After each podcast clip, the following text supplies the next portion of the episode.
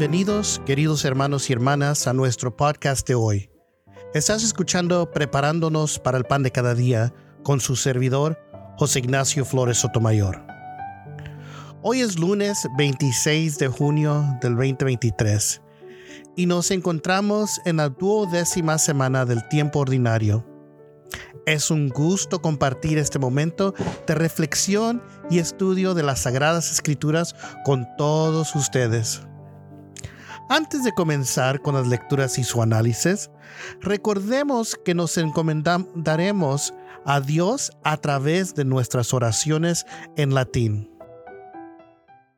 In nomine Patris et Filii et Spiritus Sancti. Amen.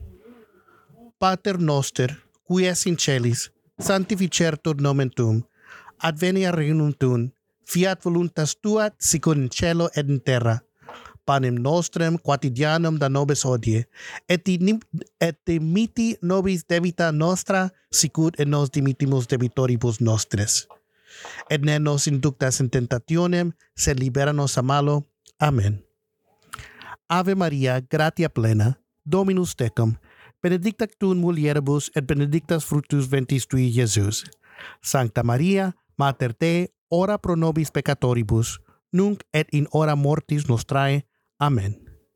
Gloria Patri et Filio et Spiritui Sancto, sicut erat principio et nunc et semper et in saecula saeculorum. Amén. Con nuestros corazones y mentes preparadas, adentrémonos ahora en la palabra de Dios. La primera lectura de hoy proviene del libro de Génesis, capítulo 12, versículos 1 a 9. Escuchemos con atención.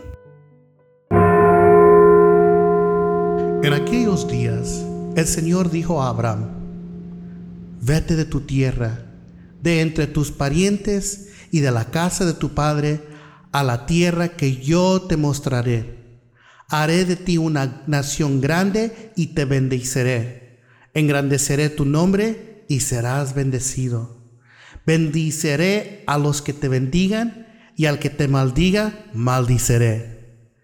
En ti serán benditas todas las familias de la tierra. Entonces Abraham se fue tal como el Señor lo había dicho, y Lot se fue con él. Abraham tenía 75 años cuando salió de Harán. Abraham tomó a Sarai, su mujer, y a Lot, su sobrino, y todas las posesiones que ellos habían acumulado y las personas que habían adquirido en Harán y salieron para ir a la tierra de Canaán. Y a la tierra de Canaán llegaron. Abraham atravesó el país hasta el lugar de Siquem, hasta la encina de Moré. Los cananeos habitaban entonces en esa tierra. El Señor se apareció a Abraham y le dijo, a tu descendencia daré esta tierra. Entonces Abraham edificó allí un altar al Señor que se le había aparecido. De allí se trasladó hacia el monte, al oriente de Betel, y plantó su tienda, teniendo a Betel al occidente y Jaí al oriente. Edificó allí un altar al Señor e invocó el nombre del Señor.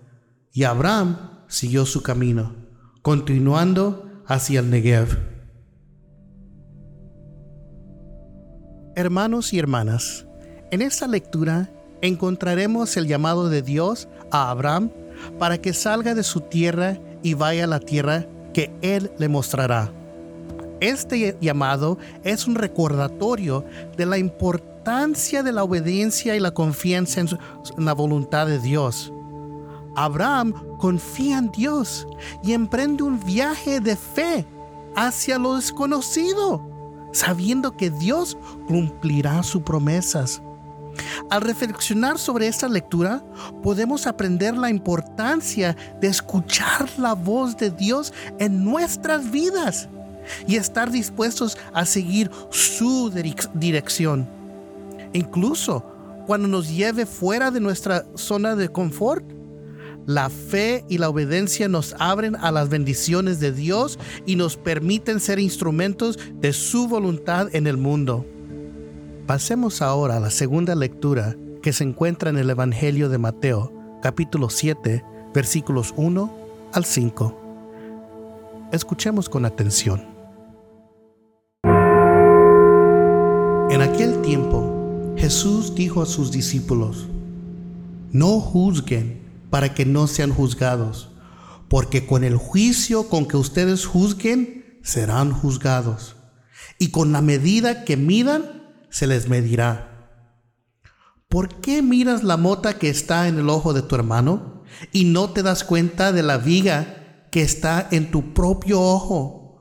¿O cómo puedes decir a tu hermano, déjame sacarte la mota del ojo, cuando la viga está en tu ojo? Hipócrita, saca primero la viga de tu ojo y entonces verás con claridad para sacar la mota del ojo de tu hermano. En esta lectura, Jesús nos exhorta a no juzgar a los demás, sino a examinar nuestras propias faltas y pecados.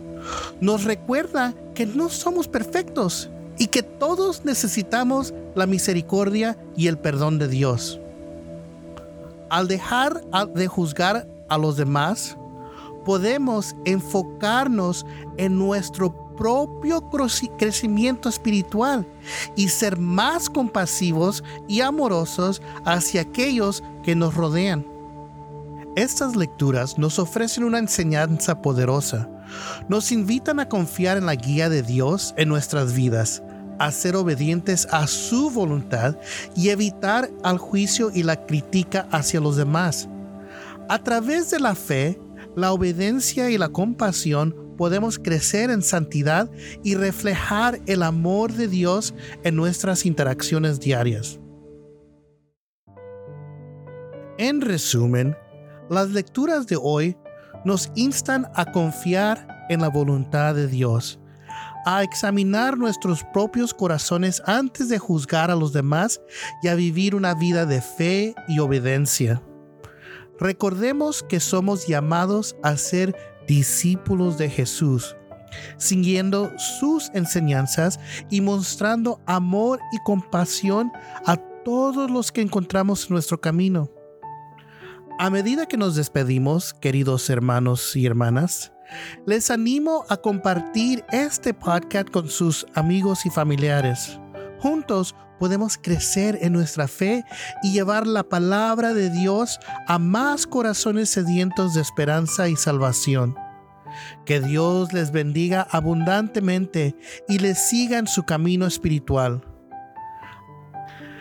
Hasta nuestro próximo encuentro, que tengan un día lleno de bendiciones. En el nombre del Padre, del Hijo y del Espíritu Santo. Amén.